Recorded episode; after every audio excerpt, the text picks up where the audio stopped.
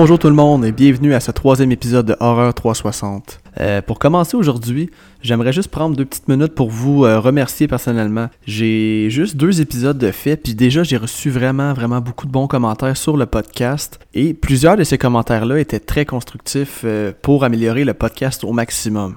Je tenais à vous dire aussi que je vous ai entendu concernant la durée des épisodes. Vous êtes plusieurs à m'avoir dit que vous en auriez pris plus par épisode. Personnellement, je trouve ça vraiment gentil de votre part et sachez que dès le prochain épisode, je vais recevoir mes premiers invités. Donc, les amateurs de longs podcasts, vous allez être servis. C'est maintenant le moment de vous rappeler que Horreur 360, c'est un spoiler podcast où je revisite en entièreté un film à chaque épisode. Et comme à l'habitude, pour apprécier le podcast au maximum, je vous suggère fortement d'aller écouter le film et de revenir tout de suite après afin de mieux comprendre tout ce que je m'apprête à dire. Donc sans plus tarder, passons maintenant à la fiche technique du film. 30 jours de nuit est un film sorti en 2007 avec un budget de 30 millions et ayant amassé 75,5 millions de dollars au box-office. Ce film-là est réalisé par David Slade et est produit par Sam Raimi et Robert Tappert. D'ailleurs, c'est Sam Raimi qui était censé euh, réaliser le film au départ, mais il a finalement décidé d'agir à titre de producteur à la place. Avant d'entrer dans le film, j'ai plusieurs faits vraiment intéressants concernant la pré-production du film. Donc, comme vous le savez, l'histoire se déroule dans la ville de Barrow. Euh, Barrow, ça se trouve être la ville la plus au nord des États-Unis, en Alaska. Et dans cette ville-là, euh, il y a vraiment une absence du soleil pendant une longue période. Par contre, euh, le soleil disparaît pendant 67 jours et non 30 jours. Et ça, j'ai trouvé ça vraiment impressionnant de savoir ça, mais euh, sachez qu'au premier jour d'ensoleillement qui fait suite à ce phénomène-là, le soleil apparaît pour seulement 46 minutes dans la vraie vie. Donc c'est tout pour ma petite anecdote concernant la ville. Maintenant, concernant la production du film, le créateur du concept de l'histoire, Steve Niles, avait d'abord écrit le projet pour faire un film, mais son idée a été rejetée pendant comme des années par plusieurs studios. Il a donc décidé de transporter son histoire dans une BD, et la BD en question a tellement eu de succès qu'un studio a comme pas eu le choix de pousser et de reprendre l'idée pour finalement amener le projet au grand écran. Et selon Ben Temple Smith, qui se trouve être le dessinateur du comic book, le titre original pour le film au départ était Crackers in Alaska. Donc 30 jours de nuit a été tourné en 80 jours et le film a été tourné en entièreté en Nouvelle-Zélande. Toute la ville a été, toute la ville en fait qu'on voit euh, dans le film a été bâtie spécialement pour le tournage du film. La production a opté pour tourner le film à cet endroit-là parce que euh, ça aurait été trop compliqué de tourner le film en Alaska dû au froid, pour l'équipement, euh, la vraie neige et, et d'ailleurs toute la neige qu'on voit dans le film est artificielle.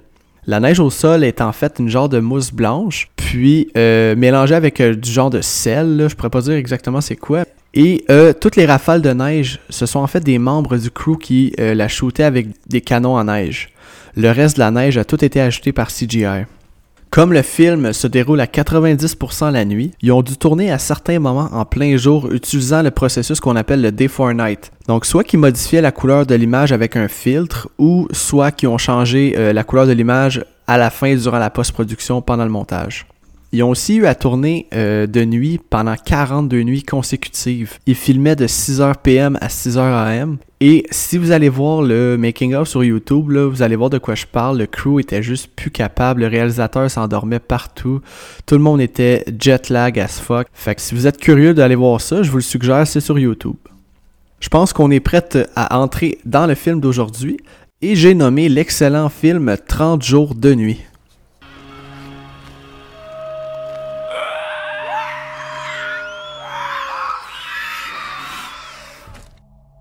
Donc le film commence avec un plan de vue aérien survolant la petite ville de Barrow en Alaska. Un village éloigné, comme je l'ai mentionné plus tôt, qui se trouve à 80 miles de toute civilisation et qui, à chaque hiver, euh, se fait couper du reste du monde en fermant la seule aéroport pendant le phénomène des 30 jours de nuit.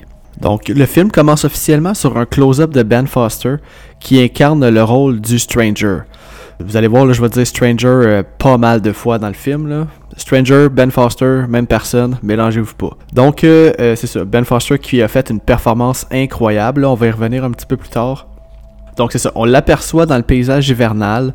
il vient d'accoster sa chaloupe et on aperçoit un gigantesque navire derrière lui. On comprend donc que c'est de ce navire-là qui arrive. Donc là, il va marcher pour finalement atteindre le village. La scène coupe et on va se retrouver à ce qui s'avère être la dernière journée de soleil pour les 30 prochains jours. On va apercevoir pour la première fois euh, deux policiers de la ville de Barrow, soit Billy et Eben, qui se trouvent être notre personnage principal, qui est aussi le shérif de la ville et qui est interprété par Josh Hartnett.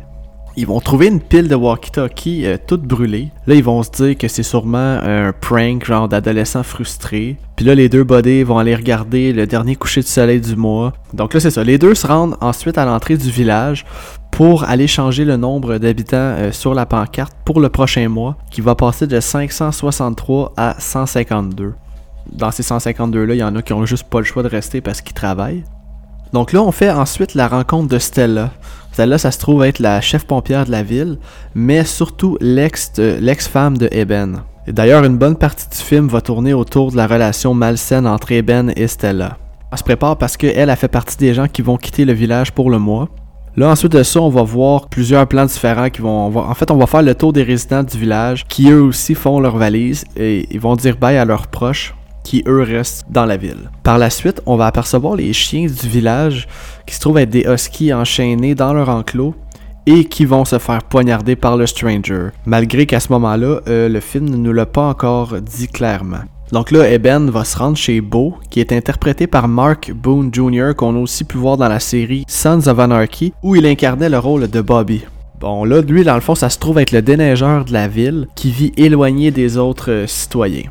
Là, il est en train de faire des réparations sur son pick-up et c'est là que Eben va décider de lui remettre une contravention parce que son truck coule de l'huile sur la route. Tu sais, donner un ticket à quelqu'un quand dans quelques heures à peine, tout le monde va être sa grosse dépresse parce que euh, il y aura plus de soleil pendant un méchant bout. Là, Billy va dire à Eben, il dit pourquoi il a donné un ticket? Fait que là, Eben va y expliquer, il dit garde, il dit de donner un ticket à Beau une fois de temps en temps, ça peut juste lui rappeler qu'il fait encore partie de la ville. Donc là, au même moment, Eben, lui, reçoit un appel sur son CB disant que quelque chose de très grave est arrivé au chien de John Rhys. Là, le plan va changer, puis on se retrouve sur la route dans les chemins enneigés avec Stella, qui elle est en route pour l'aéroport.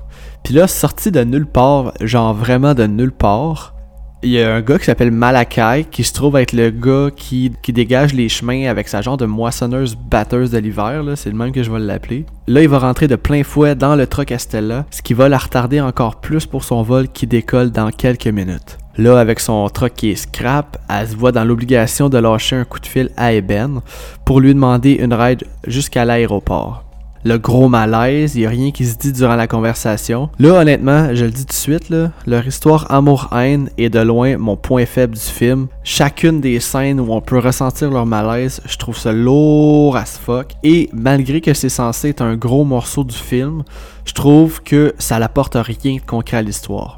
Donc, après une conversation malaisante, comme je viens de dire, Eben finit par demander à Billy s'il peut aller porter Stella à l'aéroport parce que euh, clairement, il n'a pas envie de la voir ni d'y parler. Là, pendant ce temps-là, le shérif Eben va se rendre chez John euh, pour constater ce qui est arrivé au pauvre chien. Le John et sa femme veulent savoir, en fait, ils veulent trouver le ou les coupables au plus crisp parce que ces chiens-là, c'est vraiment leur vie. Ensuite de ça, on se transporte euh, au poste de police où on va faire la rencontre du personnage de Jake, qui se trouve être le petit frère de Eben, mais qui s'avère être le gars le plus chétif et flambou du film. Il est en train de jouer au dé tout seul assis à un bureau. Là, il va demander à Helen, la grand-maman de Jake et Eben, mais c'est aussi une employée du poste de police, si euh, elle voudrait jouer avec lui, mais non, euh, même grand-maman a autre chose à faire, mon Jake. Là, Eben fait son entrée dans le poste, puis il se fait dire par Helen qu'il y a eu du vandalisme à l'Utilidor. L'Utilidor, ça se trouve être une grosse infrastructure servant à alimenter la ville en eau. Ça, c'est ce que j'ai trouvé dans mes recherches sur Google. Là. Si c'est pas ça, euh, écrivez-moi, ça va me faire plaisir de me faire euh, ramener à ma place. Fait que le retour sur Stella qui arrive à l'aéroport, mais trop tard, son vol est déjà parti, puis elle se rend compte qu'elle est pognée là pour un mois. Là, Eben va se rendre à l'Utilidor pour faire la rencontre de Carter et Wilson. On va alors apprendre que le seul hélicoptère du village a été mis en pièces dans ce qu'ils vont appeler le Muffin Monster. Ça se trouve être un genre de broyeur géant, si on veut. Donc là, clairement, quelqu'un tente par tous les moyens de rendre les, les villageois le plus vulnérables possible. Maintenant qu'ils n'ont plus aucun moyen de communication, mis à part quelques walkie-talkies de la police, ils n'ont plus de chiens pour les avertir ou les défendre, et maintenant plus de moyens de sortir du village alors que l'hélicoptère était leur dernier espoir. Donc place maintenant à la première scène d'horreur du film où on va voir un homme, Gus, qui est assis, euh, ben je dis Gus, c'est Gus là, mais en tout cas, je pense que ça se prononce mieux. Là. On voit un homme euh, qui est assis dans ce qui me semble être la tour de communication. Il entend des bruits qui viennent de l'extérieur, puis là, l'électricité se fait couper. Là, il va se rendre à l'extérieur pour tenter de réparer le tout. Et là, on va apercevoir une silhouette passer vraiment vite dans le noir pour que finalement euh, euh se fasse encercler par un groupe de vampires et on aura droit à notre premier kill du film. Les vampires ont genre un signature move qui font que dans le fond, lorsqu'ils mordent quelqu'un, ils vont sauter sur leur proie en shakant la tête puis en faisant un, espèce de cri strident. On nous amène ensuite au seul resto du village. Le stranger est assis au bord puis il demande de se faire servir de la viande crue, chose que la serveuse va lui refuser. Donc là, il va y agripper le bras. Et Eben euh, va arriver au même moment dans le resto pour porter secours à la serveuse. Là, il va aller s'asseoir à côté de Ben Foster. Clairement, il soupçonne que c'est euh, lui qui a rapport avec le vandalisme et qui aurait peut-être commis les meurtres de chiens plus tôt. Là, il va dire, Eben va dire au Stranger, euh, tu veux-tu qu'on aille dehors, j'aimerais ça qu'on se pète une petite jasette. Puis là, le Stranger va se lever d'un bond, puis il va dire qu'il aimerait vraiment ça le voir essayer de l'amener dehors. Là, les deux sont face à face, une tension, puis Stella arrive comme un cheveu sur la soupe. Puis elle va aller mettre son gun derrière la tête du Stranger, lui demandant de se calmer avant que Eben lui casse la gueule. Donc là, le Stranger, lui, se retourne vraiment vite pour essayer d'attaquer Stella, mais Eben te le maîtrise dans le temps de le dire. Là, on va apercevoir le petit sourire de Stella qui se dit Ouais, on se pogne peut-être aux deux minutes, mais il m'allume encore, cette Ben-là. Dans le fond, Stella, elle va comme trop tenter de jouer la badass, puis je pense que c'est ça qui fait que je la trouve zéro crédible, mais bon, c'est mon avis. Là, il y a encore une scène de malaise entre Eben et Stella qui sont incapables de se parler plus que deux minutes. Je vous le dis, c'est lourd là. Anyway. Là, on a Eben, Stella et le Stranger qui se rendent au poste de police. Le shérif va dire que ça a été un hell of a day, tu sais. Puis là, Ben Foster euh, va rajouter, lui, dans le fond, il est sur la banquette arrière, là, il va dire euh, qu'ils ont encore rien vu. Fait que là, on arrive au poste, le Stranger se fait enfermer dans une cellule pendant que Stella va aller dire bonjour à Helen et Jake, leur faisant chacun une caresse, puis en même temps faire comprendre aux téléspectateurs que euh, Stella est grandement appréciée de leur famille. Là, Jake va aller lui donner la caresse la plus malaisante de l'histoire, donc là, on passe à une scène où on aperçoit clairement des travailleurs qui viennent de finir leur journée, deux gars et une fille qui ont l'air, euh, on va se dire, horny as fuck, et qui se préparent un petit threesome en se teasant. Quoi qu'il doit avoir pas mal juste ça à faire euh, durant ce mois-là anyway. Là. Donc là, ils vont se faire un rush papier-ciseaux pour savoir c'est chez qui que ça se passe ce soir-là. Puis euh, juste avant qu'il ait le temps de dire ciseaux, un des deux gars se fait pogner à la vitesse de l'éclair et il va disparaître dans la noirceur. Là, euh, l'autre gars puis la fille vont crier Gabe, Gabe, Gabe, t'es où Et on va finalement revoir le corps euh, retomber euh, des hauteurs, la gorge tranchée. Donc là, de retour au poste encore une fois, Eben interroge Ben Foster pour savoir d'où il vient, mais là, Ben Foster veut rien dire. Eben lui dit qu'il va bien finir par parler parce qu'il y a personne qui va venir le chercher avant au moins un mois. C'est là qu'on va apprécier le jeu de Ben Foster qui, juste avec un sourire, va nous faire comprendre que ça se pourrait bien que quelqu'un vienne avant un mois. Là, Ben il se lève, il fouille dans un tiroir, puis il trouve un ziploc rempli de weed. Là, il va dire à Jake, il dit C'est quoi ça? Puis là, c'est là que Jake va lui dire que ce sac-là appartient à grand-mère Hélène qui en consomme pour l'aider dans son traitement contre le cancer. Là, Ben, là, ah, peux-tu se fumer un petit deux papiers une fois de temps en temps, s'il vous plaît, là?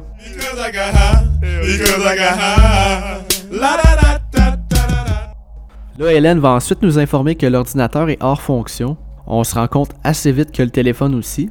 Le Ben Foster va ensuite lancer une coupe de phrases du genre So helpless about what's to come.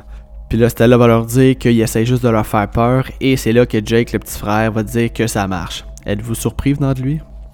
Là, Eben dit qu'il va aller rejoindre Gus pour euh, tenter de voir ce qui se passe. Mais le Stranger va s'empresser de dire Vas-y, voir Gus, barricade tes fenêtres, essaye de te cacher. Mais ils s'en viennent, puis cette fois-ci, ils vont m'amener avec eux. Ils vont m'honorer pour tout ce que j'ai fait pour eux. Là, comme dans tout bon film d'horreur, au même moment, l'électricité coupe dans le village entier, ce qui nous amène dans la noirceur la plus totale. Là, le shérif va se rendre à la station de communication pour aller voir Gus, mais à la place, il va faire la macabre découverte et va retrouver sa tête plantée sur un pieu.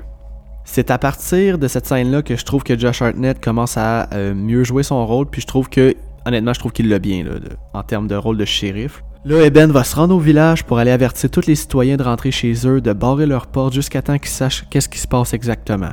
Là, on va se retrouver dans la maison de John et Ali, les propriétaires des chiens tués euh, auparavant. Donc là, John est assis sur le divan, il y a un shotgun devant lui, prêt à tout, pendant que euh, sa femme prépare le souper. Puis là, Jump scare! Un vampire plonge à travers la fenêtre de la cuisine et va enlever Allie. Là, John va se lever à toute vitesse pour se rendre à l'extérieur, mais le vampire a déjà amené Allie en dessous de la maison. Car faut le dire, dans ce film-là, toutes les maisons sont comme sur pilotis. John va tenter d'agripper Allie qui se trouve en dessous de la maison, mais le vampire va venir donner un bon coup de griffe à John et il va réussir à s'emparer de Allie pour de bon. De retour au poste de police, où finalement Jake s'est trouvé du monde avec qui jouer. On va le voir, il est assis avec Ellen et Stella. euh, quand Ben Foster, qui est debout dans sa cellule et offrant encore une fois une performance de acting écœurante, il va dropper quelques phrases disant que c'est pas la température qui cause le froid, mais c'est bien parce que la mort approche. Là, il va continuer de l'énarguer jusqu'à temps que Jake se fâche. Et là, il va décider de lui lancer un pion de son jeu de société en lui gueulant Shut up! Là, le Stranger va ensuite le remercier pour le, plastique qu'il vient de lui lancer. Il dit qu'il va pouvoir l'utiliser pour ouvrir la serrure. Et là, bien évidemment, la petite ruse allait fonctionner. Donc là, euh, Jake se lève pour lui enlever le pion, mais euh, Ben Foster va en profiter pour l'agripper au travers des barreaux de la cellule et l'étrangler. Mais quand ton frère est policier puis qui est joué par Josh Hartnett, ben c'est bien évident qu'il va euh, toujours arriver à temps pour te sauver. Donc là, Ben arrive et tire le Stranger directement dans l'épaule. Et pour cette scène-là, ça c'est vraiment cool. Au moment où ce que Ben Foster se fait tirer, quand que dans le fond, j'imagine qu'ils doivent lui donner un cue là, mais pour imiter la douleur, euh, Ben Foster s'est mis un, un alligator clamp là. Vous irez googler ça là. Une pince alligator, c'est une pince que quand ça serre, ça serre en crise. Donc lui, il s'est mis ça sur la grosse orteil. Puis au moment où, dans le fond, où ils ont fait action, il y a quelqu'un qui a droppé la pince sur sa grosse orteil. Euh, au moment où il reçoit la balle dans l'épaule, la face qu'il fait, euh, c'est pas de l'acting, c'est de la douleur pour de vrai. Donc là, c'est ça, Eben il est en crise, puis il va menotter Monsieur Foster au barreau de la cellule, puis il va l'interroger à savoir qui a fait ce qui est arrivé à Goss. Là, Ben Foster va lui dire qu'il ne parle pas au Dead Man. Je vais vous mettre un extrait, là, c'est excellent. All right, time to talk. Who you here with? Who are you here with? Who did that to Gus? I'm dead, man. Where are they? I don't talk to dead men. I don't talk to dead men! Donc là, Eben et Stella prennent la route et ils vont apercevoir un vampire au loin, mais même s'ils roulent à toute vitesse, le vampire va réussir à les rattraper et va jumper sur le toit du truck pour commencer à fesser sur la carrosserie, ce qui nous donne vraiment une belle shot. D'ailleurs, ça, c'est une shot qui a été tournée en plein jour, donc euh, ça vous donne une idée euh, du Day for Night process que je vous parlais tantôt. Là, Eben, il va tenter de tirer au travers le toit pour atteindre le vampire, mais comme ça y fait rien, euh, Stella elle décide de crisser les breaks pour le faire tomber. Là, ils vont se rendre au village et au même moment, ils vont entendre Hélène à travers le CB crier des No en pleurant. Donc là, évidemment, ils vont faire demi-tour et euh, vont retourner au poste trouver une mort de sang sur le plancher, sur les murs, mais il n'y a plus personne à l'intérieur à l'exception du Stranger qui est toujours menotté, mais que là, il est en pleurs parce que euh, les vampires, ils l'ont pas amené avec eux. Là, il va demander à Eben de l'achever parce que sa présence n'a plus aucun sens si euh, il est pas avec les vampires. Mais euh, Eben va le laisser là. On se retrouve avec une partie des citoyens enfermés dans le, dans le resto de la ville. Puis parmi eux se trouve le père de Wilson qui risque d'être problématique puisqu'il est clairement euh, atteint d'Alzheimer puis qui semble confus euh, la plupart du temps. Que les citoyens jasent entre eux des vampires, que même après leur avoir tiré dessus, ils continuent d'avancer. Puis là, attachez vos tucs, on arrive à la meilleure scène du film. Là, on va apercevoir Marlowe, le chef vampire qui est interprété d'une main de maître, puis je mange pas mes mots en disant ça, par l'acteur Danny Houston. Il va ordonner à sa gang de décapiter chaque personne qu'ils vont croiser, de pas transformer personne. Il va dire ça dans son langage. Et ce langage-là, d'ailleurs, a été inventé spécialement pour le film euh, par un professeur de la Nouvelle-Zélande qui est un professeur de langue à l'Université de Nouvelle-Zélande. Là, on va apercevoir Marlowe et Iris, qui se trouvent être probablement sa femme. Là, ils vont entrer chez leur première victime afin de qu'on puisse être témoin de leur dominance sur la race humaine. Là, Marlowe va dire dans sa langue à euh, l'homme qui habite dans la maison qu'il n'y a aucun espoir, qu'il n'y a aucune façon de s'échapper, seulement de la faim et de la douleur. Là, sa femme, pendant ce temps-là, va mordre sa victime et va s'en suivre la meilleure scène du film. Marlowe va faire tourner un disque sur le tourne-disque et avec euh, son ongle de vampire de genre 3 pouces de long, il va faire jouer la musique. On va voir un close-up de chacun des vampires qui font leur fameux cri strident. Et ensuite, le Bloodfest va commencer. Là, je raconterai pas en détail tout ce qu'on voit parce que ça finirait juste plus, là, mais en gros, on voit les villageois qui tentent bien malgré eux de résister à l'attaque. On va voir ma prise de vue préférée du film et probablement la prise préférée du film de tous ceux qui ont regardé ce film-là, qui se trouve être une shot aérienne du village où on va apercevoir le sang giclé de tout bord, tout côté. On va entendre les hurlements de panique. Les citoyens se font massacrer puis ils tentent par tous les moyens de résister. On va même voir quelques villageois réussir à éliminer une coupe de vampires à l'aide d'un shotgun. On voit les gorges se faire arracher, les gens se font lancer des toits. C'est vraiment une scène brutale mais ô combien efficace. Là, on a un plan de Eben et Stella qui finissent par aller rejoindre le peu de survivants dans le restaurant. Et Eben va par le fait même retrouver Jake qui croyait mort. Ils vont tenter de chercher un endroit sûr où euh, il pourrait aller se cacher. Ils vont décider d'aller dans une maison proche du resto qui se trouve avoir un grenier dont l'accès est plus difficile parce qu'il faut tirer euh, sur un genre d'escalier pliante comme on voit dans tous les films. Une bonne cachette au cas où les vampires fouilleraient la maison. Euh, là, Eben, il cherche par tous les moyens de trouver une façon de, ralentir parce que euh, lui aussi, il réalise que rien comme semble pouvoir les arrêter. Eben et Stella partent à la recherche de trappes à ours, de flares, euh, bref, n'importe quoi qui pourrait les aider. Là, ils roulent à toute allure au travers du village, mais le truck se fait arrêter subitement. On va se rendre compte qu'ils sont alors encerclés de vampires. Ils vont même se faire chavirer le camion le cul par-dessus tête. Là, nos deux protagonistes sont désormais vraiment vulnérables et genre presque au bord de la mort, mais coup de théâtre, le bon vieux Monsieur Plow de la ville, aka Beau, arrive juste au bon moment avec son chasse-neige et va venir ramasser une coupe de vampires avec la pelle de sa déneigeuse en les ramassant violemment contre un mur. Beau 1, vampire 0. En tout cas pour l'instant. Et Ben réussissent à se déprendre du camion et vont se sauver à toute vitesse pour embarquer avec Beau, étant pourchassés par l'ordre de vampires qui, eux aussi, je vous le rappelle, courent aussi vite que euh, Usain Bolt. Ils vont finir par aller rejoindre le reste du petit groupe de survivants dans le grenier pour se cacher. Là, Eben tente de faire un plan de match. Il va mentionner que eux ont deux avantages contre les vampires. De un, ils connaissent la ville, et de deux, ils sont habitués au froid. Dans le fond, s'ils habitent là, c'est pour une raison, c'est qu'il n'y a personne qui veut habiter là. Là, la scène va changer et on se retrouve au poste de police où on va apercevoir pour une dernière fois Ben Foster, qui se trouve être toujours menotté au barreau. Marlowe va venir le voir, il va s'approcher de lui pour lui dire euh, comme bravo, t'as été fidèle, t'as fait tout ce qu'on t'a demandé. Il dit on va prendre soin de toi euh, maintenant. Là, le Stranger, il est tout content, il est maintenant certain qu'enfin il va pouvoir devenir un des leurs puis se faire transformer. Et là, Marlowe va euh, lui prendre la tête et dire dans son langage euh, les choses qu'ils peuvent croire. en voulant dire que les humains croient n'importe quoi. Donc là, au même moment, euh, il va y casser le cou et c'en est fini pour notre bon ami un peu trop naïf.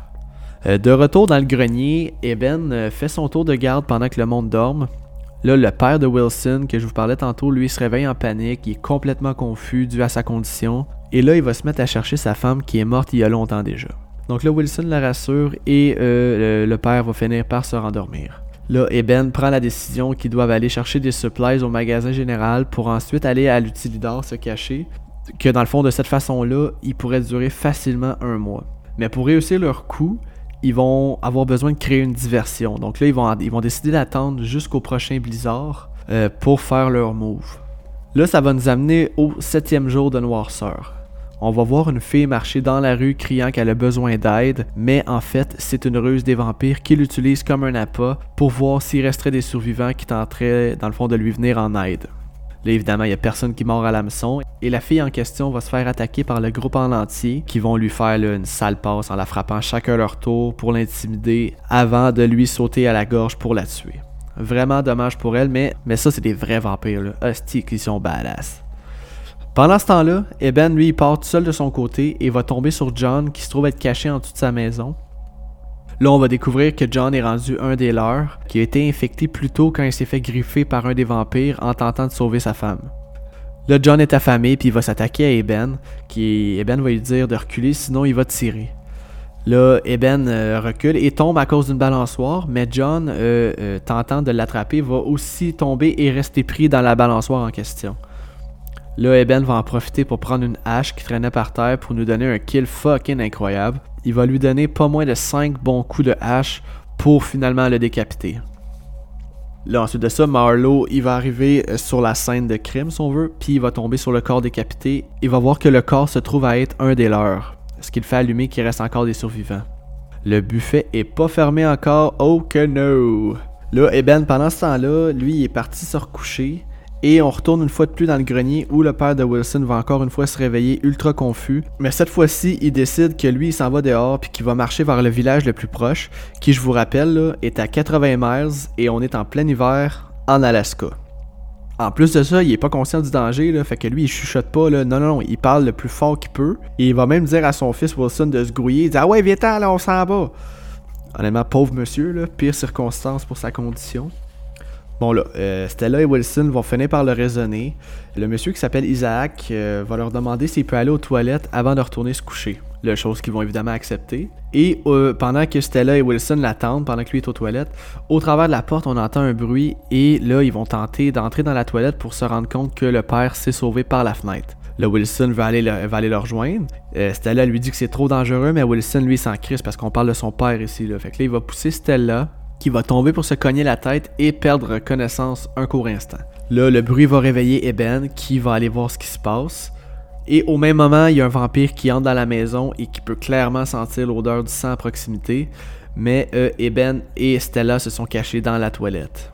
Là, le vampire s'en va pour ouvrir la porte, mais sauvé par la cloche. On entend Wilson qui cherche son père dans le blizzard dehors, ce qui attire l'attention du vampire.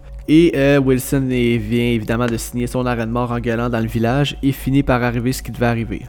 Là, encore un dialogue de merde entre Eben et Stella, ultra cliché. Mais Dieu merci, il y a un bruit provenant du toit qui vient faire en sorte d'interrompre cette discussion inutile. Enfin, le blizzard se lève et notre groupe part pour le magasin général pour faire une petite épicerie sur le side. Et Ben, euh, rendu dans le magasin, lui, il va dispatch tout le monde, il va dire euh, qui qui va prendre quoi et il leur dit on se rejoint ici dans deux minutes. Dans le magasin, on va entendre une femme en agonie et on va alors tomber sur une petite fille vampire qui est en train de se payer un méchant snack. Donc là, Eben, s'approche tranquillement avec sa hache et la petite fille sort subitement de nulle part et court vers Eben, qui lui va tenter de la frapper mais va swinger dans le beurre comme on dit en bon québécois. Là, Carter va sortir sa petite canette de poivre de Cayenne et euh, va asperger la petite fille, ce qui va la rendre euh, évidemment deux fois plus agressive. Et là, elle va lui jumper dessus euh, Matrix style, lui va tomber au sol. Elle, en en profite, puis elle va mettre son sang dans les yeux à Carter, ce qui va l'infecter. On va l'apprendre plus tard. Là, finalement, Beau et Eben réussissent à prendre la petite fille pour aller l'accoter au mur. Puis là, Beau va crier Est-ce quelqu'un qui peut prendre la hache pour finir la job Qui pourrait bien avoir le courage de faire la sale job? Eh bien, à ma grande surprise, Jake, l'homme sans couilles, décide comme par magie de s'en faire pousser une paire et va aller décapiter la petite fille avec deux bons coups de hache. Là, le blizzard étant maintenant fini, euh, le groupe veut se rendre au poste de police. Et pour ce faire, euh, ils vont avoir besoin d'une autre diversion. Puis là, c'est là que Stella va proposer que euh, pourrait aller chercher la lampe ultraviolette qui sert à faire pousser le weed chez la grand-mère Hélène pour repousser les vampires rendus là-bas et faire gagner du temps au groupe pour se rendre au poste de police. Là, évidemment, Eben va lui dire que c'est lui qui va y aller à la place parce que c'est lui le plus rapide. Là, Eben, il part donc à courir au travers de la ville en gueulant comme un perdu pour attirer toute l'attention sur lui. Et le reste du groupe euh, part de leur bord en direction du poste de police. Là, Eben y arrive à la maison, il part craquer la génératrice pour faire fonctionner la lumière ultraviolet. Et le groupe de vampires se trouve devant la maison où Eben se cache. Et Marlowe va ordonner à Iris, sa femme, de euh, rentrer dans la maison. Mais euh, Eben était ready as fuck évidemment et il va la brûler avec euh, sa lumière ultraviolette. Là, ça prend pas deux secondes que les antagonistes coupent le courant. Et Eben en profite pour se sauver par la porte arrière. Là, il dit à Stella walkie-talkie qu'il a réussi à sortir. Le beau, il enlève le walkie-talkie des mains de Stella, puis il dit à Eben de courir. Il dit il, va agir en héros. Il dit que c'est maintenant son tour de faire sa part. Pendant ce temps-là, Marlowe peut juste constater les dégâts infligés sur sa femme, puis il va lui dire dans sa langue euh, J'espère que tu comprends, mais euh, malheureusement, tout ce qui peut être détruit doit être détruit. Euh, il va donc la mordre pour la tuer et abréger ses souffrances en même temps. Là, on nous transporte maintenant avec Beau qui se met en mode Rambo, sans faire de mauvais jeu de mots ici, là, pour une autre scène complètement folle. Il se trouve à bord de son genre de brise-glace, qui se trouve à avoir une genre de chainsaw géante à la place d'une pelle, si on veut. Là. C'est le même véhicule que je racontais au départ, là, avec la genre de moissonneuse batteuse d'hiver. là. Donc là, c'est ça. Comme s'il était pas assez occupé de même à piloter son engin, il a même un shotgun dans son autre main. Il va en tuer au moins 4-5, dont un beau Headshot. Digne d'un jeu vidéo, juste avant d'aller euh, défoncer une bâtisse avec le chasse-neige. Là, il va sortir euh, du véhicule, il va sortir une caisse de dynamite, puis il va allumer deux flares, voyant que le groupe de vampires s'en viennent vers lui. Puis que lui, il a clairement pas envie de se faire bouffer. Là. Là, il fait sauter la place et il va faire un vol plané jusqu'à l'extérieur sans trop faire de dommages aux vampires. Le beau va se retrouver la face à moitié brûlée, vraiment mal en point. Et Marlowe va arriver et sans pitié, il va y écraser la tête avec son pied, qui est d'ailleurs du solide practical effect. là. Il y a une mention honorable ici, le make-up artist en chef qui s'appelle Gino Acevedo, qui vraiment a fait un job incroyable.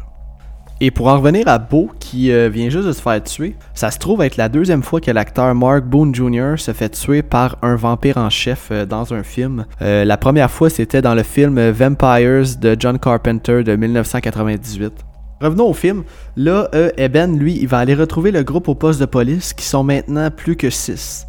On va alors découvrir que Carter euh, est en train de se transformer à cause de, de la petite fille du magasin général tantôt qui avait mis du sang dans les yeux. Et là, il va leur faire comprendre que lui, il veut absolument pas se transformer et il va aller demander à Eben de le tuer avant qu'il se transforme. Là, Eben, sans broncher, il va prendre sa hache, il va aller finir la job dans une pièce à part. Et c'est à ce moment-là que je me suis demandé si Eben était un shérif ou un bûcheron parce qu'il manie la hache à la perfection. J'ai skippé pas mal de jours, là, mais on se trouve maintenant au jour 27 sur 30. Et Eben va apercevoir un signal de lumière à partir euh, de la fenêtre du poste de police venant de la bâtisse d'en face. Il va se rendre compte assez vite que c'est son collègue Billy. Stella et lui vont aller le rejoindre. Billy est vraiment mal en point et on va apercevoir des corps cachés sous un drap sur le lit. Là, Billy, euh, nous explique qu'il a tué sa famille pour leur éviter de subir une mort violente, qu'il a essayé de se suicider lui aussi comme un hostie de lâche, mais que le gun a jamais au moment de faire feu. Là, Eben, il est sous le choc bien raide. Euh, Peggy, la femme de Billy, était comme de la famille pour lui. Et il va lui faire comprendre qu'on fait pas de mal à notre famille, jamais. Donc malgré tout ça, ils vont quand même euh, décider de revenir au poste avec Billy, mais surprise, il n'y a plus personne du groupe. Là, ils déduisent que le groupe a dû aller se cacher à l'utilidor, ce qui était euh, le plan de départ. Donc là, en chemin pour s'y rendre, ils vont croiser une petite fille qu'ils connaissent du nom de Gail, qui marche seule euh, et, qui a le visage et le manteau ensanglanté. Là, Stella à part la chercher, mais évidemment, ils vont attirer l'attention d'un vampire. Euh, c'est le vampire que j'ai surnommé Marilyn Manson, parce que Chris, il est pareil. Là, Eben va dire à Stella, il dit Va-t'en au Utilidor avec les autres, il dit Je m'en viens te rejoindre. Là, on arrive à l'Utilidor où Eben retrouve le groupe. Là, il va tenter de rejoindre Stella par CB, elle qui est toujours pas revenue, et euh, qui se trouve toujours avec la petite fille Gail. Billy va arriver à son tour à l'Utilidor, mais euh, va tomber nez à nez avec un vampire. Il va, il va tenter de se défendre du mieux qu'il peut, mais il va finir par se faire mordre. Là, Eben y arrive en même temps et comment, il va commencer à se battre avec le vampire, pendant que Billy, lui, euh, se vide de son sang. Là, Eben est en train de perdre l'avantage du combat quand euh, son partner Billy va venir à sa rescousse et va pousser le vampire dans le Muffin Monster, euh, le gros broyeur que je vous parlais tantôt. Et en faisant ça, Billy va même perdre un bras. Puis là, agonisant de douleur, il est aussi en train de se transformer. Et euh, Eben hésitera même pas deux secondes et va décapiter Billy grâce à trois coups de hache. De loin, le meilleur kill du film, c'est gore. Et le fait que la tête ne tombe pas au premier coup, ça vient ajouter une touche de réalisme. Puis man, visuellement, c'est du bonbon pour le fan de gore en moi. Là, on arrive euh, vers la fin du film. Euh, Stella va dire à Eben au travers du CB qu'elle est cachée en dessous d'un troc, puis qu'elle entend les vampires marcher autour d'elle. Euh, les vampires ont percé le pipeline rempli d'huile et on va voir l'huile se propager au travers la ville. Marlowe a vraiment l'intention de tout brûler pour effacer toute preuve et faire passer tout ce massacre-là pour un accident.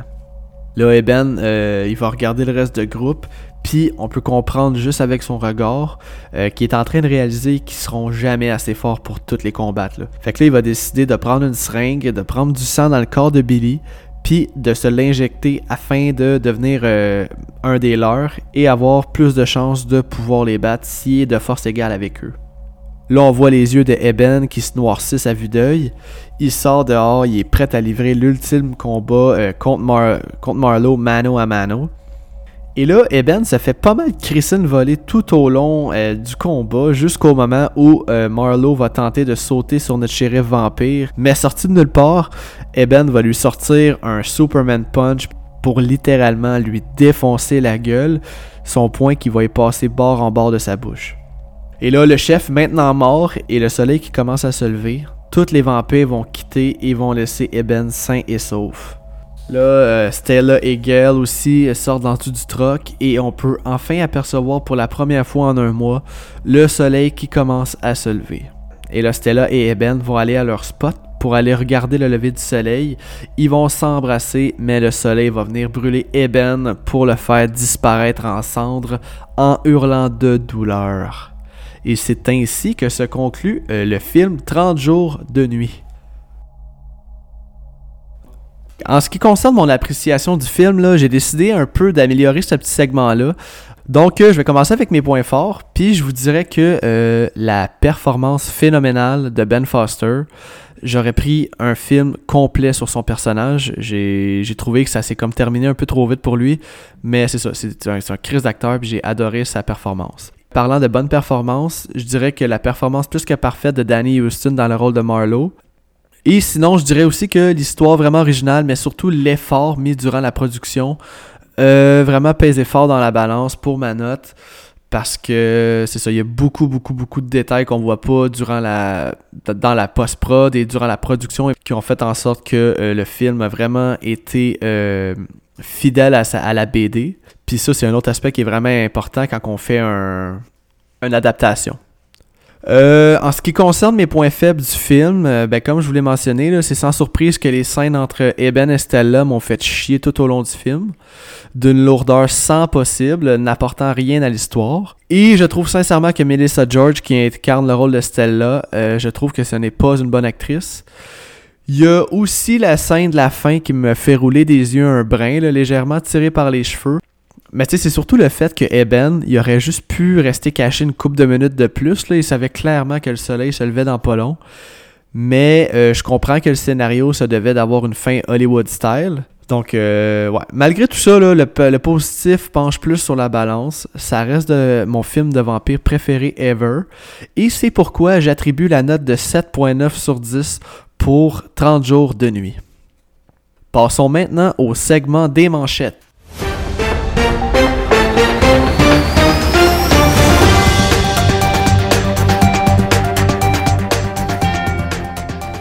Donc, en manchette aujourd'hui, édition du 6 février 2022.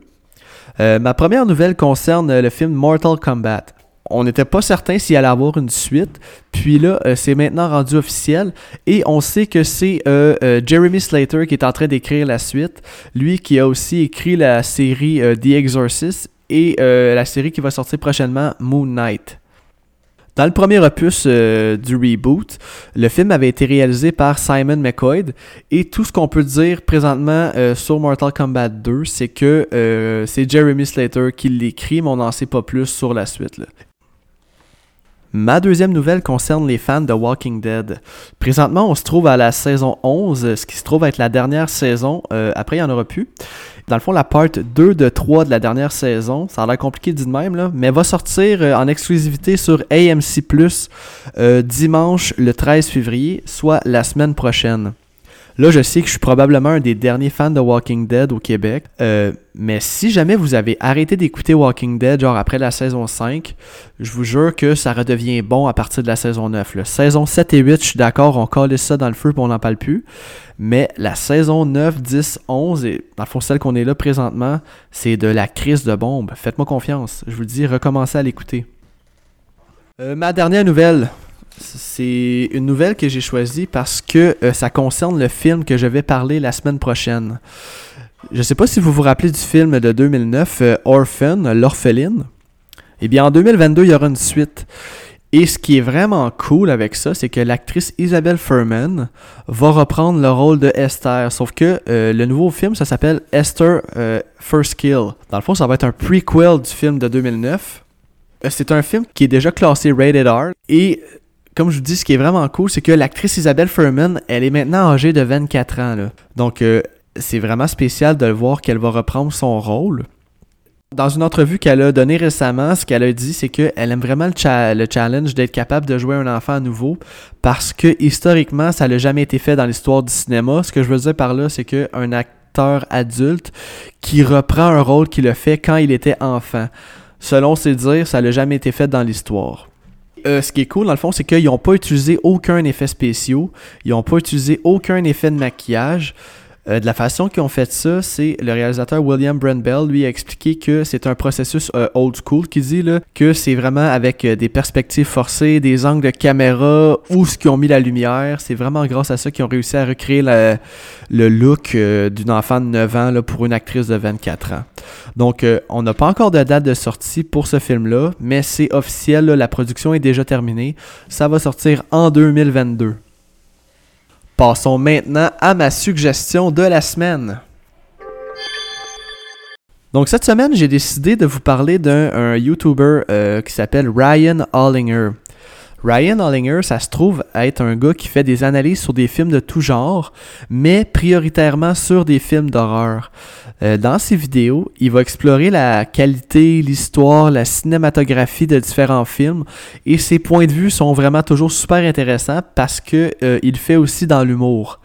Je le recommande vraiment si vous cherchez quelque chose d'intéressant à regarder sur YouTube. Puis personnellement, si vous écoutez mon podcast en ce moment, c'est que vous aimez euh, les analyses de films ou euh, des anecdotes ou peu importe ce qui peut concerner la production d'un film. Donc là, je vais vous mettre un lien dans les commentaires sur Facebook euh, d'un vidéo qui est faite justement sur le film 30 Days of Night. Donc euh, c'est déjà tout pour l'épisode d'aujourd'hui. encore une fois, je, je, veux vous remercier de me suivre et si vous aimez ce que je fais, n'hésitez pas à mettre un 5 étoiles sur la plateforme d'où vous écoutez le podcast. Ça peut vraiment m'aider à avoir plus de reach pour que le plus de monde découvre le podcast. Vous pouvez euh, me suivre sur Instagram et Facebook et surtout, gênez-vous pas pour m'écrire afin d'échanger sur un film ou sur n'importe quel sujet si vous avez des questions, si vous avez encore des commentaires constructifs, euh, ça va me faire un plaisir de vous répondre. Au prochain épisode, j'ai le plaisir de vous annoncer que je vais recevoir mes premiers invités. Vous les connaissez, ils ont un excellent podcast d'horreur québécois. Euh, j'ai le plaisir de vous annoncer que je vais recevoir Serge et Bruno de Terreur sur le pod pour parler du film Orphan, l'orpheline en français. Donc euh, d'ici là, portez-vous bien, à bientôt et merci tout le monde.